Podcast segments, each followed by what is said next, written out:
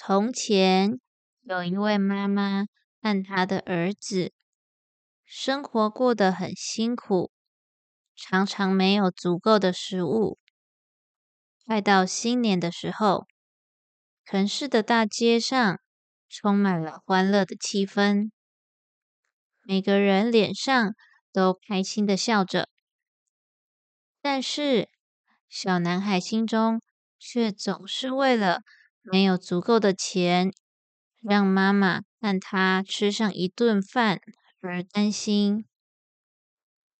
有一天，当他上山去砍柴时，一边叹气，一边用力的举着斧头砍柴。突然间，他听到一种奇特的声音。就像是小鸟在说话，他怀疑自己是不是太累了，所以听错。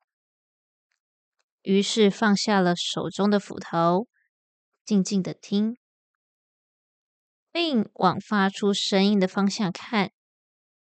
原来是一只金色的乌龟在模仿他的声音。小男孩把金乌龟。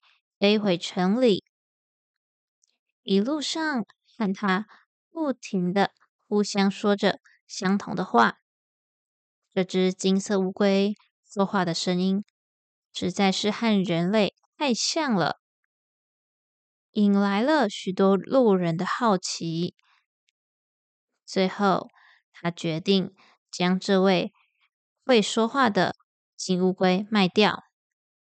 得到了一笔钱，让他和妈妈过上了充满幸福的生活。